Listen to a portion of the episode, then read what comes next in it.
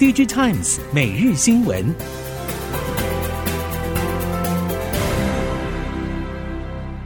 听众朋友们好，欢迎收听 DigiTimes 每日新闻，我是翁方月，现在为您提供今天的科技产业新闻重点。首先带您关心。鸿海五月三十一号召开股东会，对于今年的营运状况，董事长刘扬伟维持原先营运持平的审慎看法，但由于看好 AI 伺服器需求快速成长，因此预期下半年可能会有三位数的倍数成长。除了 AI 伺服器之外，对于其他新事业发展，刘扬伟表示，鸿海过去三年对新事业进展基本上都依照计划迅速推动。而与传统车厂合作方面，刘扬伟指出，去年开始就已经展开和传统车厂的合作。除了和 Stellantis 已经有两个合资公司，也有提供电动车领导厂商、国际传统车厂以及新创业者零组件的相关业务。深耕扩增实境眼镜多年的佐臻，在今年台北国际电脑展中，除了带来再次获得 BC Award 金奖肯定的 J7i 人工智能扩增实境整合平台之外，也展出最新智慧眼镜新品 J7 Lite 以及衍生的各种创新应用，包括 Meta Space M1 AR 智慧座舱，以及基于毫米波雷达的人流、手势侦测等应用解决方案。根据了解，佐臻在今年三月完成增资，鸿海也有参与，成为佐臻战略合作伙伴。未来，佐臻与鸿海将借由 AR 技术、生产制造能力以及庞大出海口等优势，携手抢攻工业元宇宙庞大商机。显示驱动 IC 封测厂奇邦董事长吴飞坚表示，大尺寸显示驱动 IC 封测确实有所回神。晶凸块产能则因为与奇邦非显示驱动 IC 封测业务共用机台，目前产能也较为紧绷。吴飞坚表示，奇邦的非显示驱动 IC 策略布局目前正逐步有所成效。随着景气逐步复苏，RF 和 PA 相关封测业务也已经转为正向，且占奇邦营运比重将从去年的百分之三十二进一步提升到百分之三十五。至于手机相关中小尺寸显示驱动 IC，估计得高度观察到第四季欧美旺季的备货状态，预期稼动率可望逐季上扬。不过，景气复苏的速度还是偏缓慢，全年业绩展望持平看待。群创董事长洪敬阳表示，面板属于景气循环产业，大好的时候赚很多钱，遇到景气下滑时就陷入亏损的困境当中。为了改变这样的现象，群创透过多元化布局，让面板不只有硬技术。群创指出，发展先进封装事业，不只力求跨足半导体制造领域，并且可以充分活化失去竞争力的旧世代 TFT LCD 面板产线，以合理的投资金额建构未来可以持续成长的动能。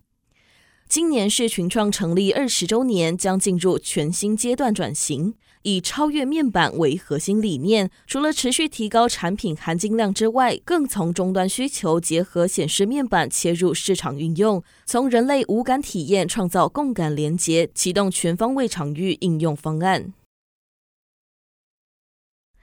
富彩投控股东会完成董事改选，前后任董事长暨总经理李秉杰和彭双浪共同聚焦 Micro LED 发展前景。李秉杰指出，Micro LED 预计年底开始试量产，未来目标将要从消费性应用拓展到车用发展，会持续扩大投资规模，预计二零二五年后产能将上看到一套两万片。彭双浪则表示，透过友达进驻整合，将推动 Micro LED 加快量产以及整体降价速度。Micro LED 产业将走向生态链竞争。随着 Micro LED 成为产业生态链竞争，友达正在逐渐完善这一个领域的生态链，并尽快扩充产能规模，以规模经济达到损益平衡。看好 Micro LED 在车内、车外显示都有很大的成长机会。随着中国电动汽车和资料中心高阶伺服器以及人工智慧半导体需求的成长，开放标准 RISC-V 架构也被视为 ARM 以及 X86 以外的全新机遇。根据华南早报报道，中国新来科技执行长彭建英在一场北京的活动中表示，价格是晶片设计师采用 RISC-V 制裁时最大的因素。不少中国 IC 设计业者都正在评估转向 RISC-V 架构。一方面，这些企业可以更有效率地追踪专案，但更主要的原因是 ARM 即将在美国上市，在此之前将会调整其常年的收费方式，以增加营收。新来科技是中国第一批 RISC-V 企业，主要产品是 RISC-V 处理器 IP 以及解决方案，强调从零开始自主研发。目前，新来科技已经有超过一百五十家正式授权客户，包括五 G 通讯、工业控制、AI、车用、资安等多个领域。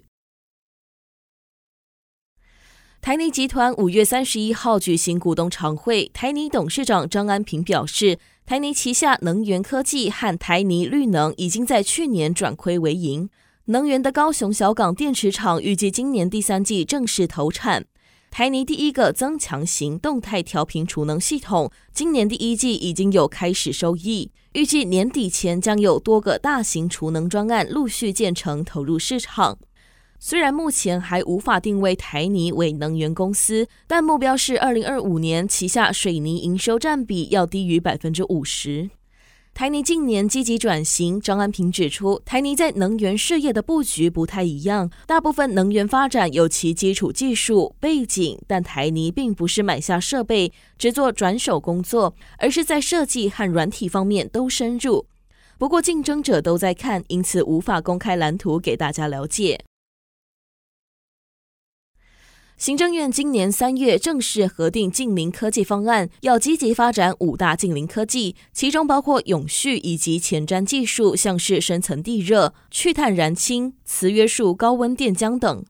近零科技方案推动小组五月三十一号正式挂牌，未来也将支援专案计划管考，从人文社会系统面引导近零科技投入，降低近零科技落地的社会经济冲击。推动小组将肩负强化近邻科技前瞻布局、落实近邻科技与产业对接、提升近邻科技方案整体综效等三大任务。近邻科技方案不只是投入研发，更将从人文社会面着手，鼓励民间团体参与近邻科技创新示范，透过公私协力，让民众更乐意实践近邻生活。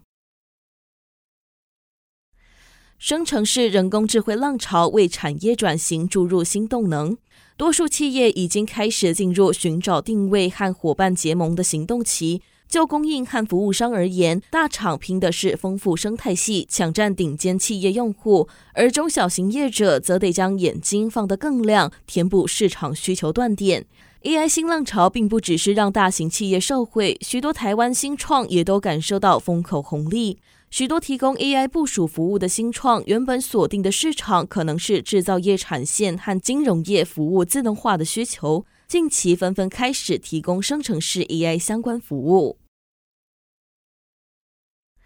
生成式 AI 应用所需要的庞大算力，带动高阶 AI GPU 需求飙升。NVIDIA 全面翻转传统伺服器产业，不过伺服器相关供应链透露，A 一百、A 八百、H 一百供不应求。NVIDIA 在手订单超过十万台，供货以 Google 或微软等至少下单一万到两万台的云端大客户为优先，其他客户现在下单最快年底才能拿到，让全球伺服器产业链生怕错过 AI 革命，焦虑感不断上升。虽然 AI 伺服器需求强劲，但 AI 着重训练应用，排挤原来运算跟储存的应用。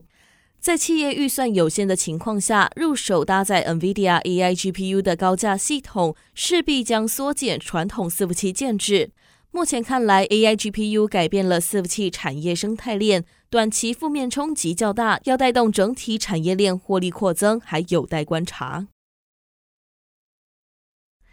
安智浦执行副总裁暨安全连结与边缘处理事业部总经理，在今年台北国际电脑展的 Keynote 演讲上特别提到，半导体生态系和地缘政治之间其实是拖拉力量的相对关系。台湾半导体生态系的完整，让整个产业难以对台湾脱钩。各大半导体业者，包括恩智浦本身，对于台湾的投资布局力道还是在往上提升。大家基于业务发展的角度来看，并没有要退出台湾的打算。恩智浦在台湾的整体投资布局，在过去几年也有大幅提升。恩智浦执行副总裁指出，光是安全连接和边缘处理事业部在台湾的人力，在疫情期间就有大约两成左右的提升。根据恩智浦后续提供的实际数据，整个台湾团队的成长幅度更是远大于两成，包含所有研发工程师、高雄后段工厂以及营运团队等。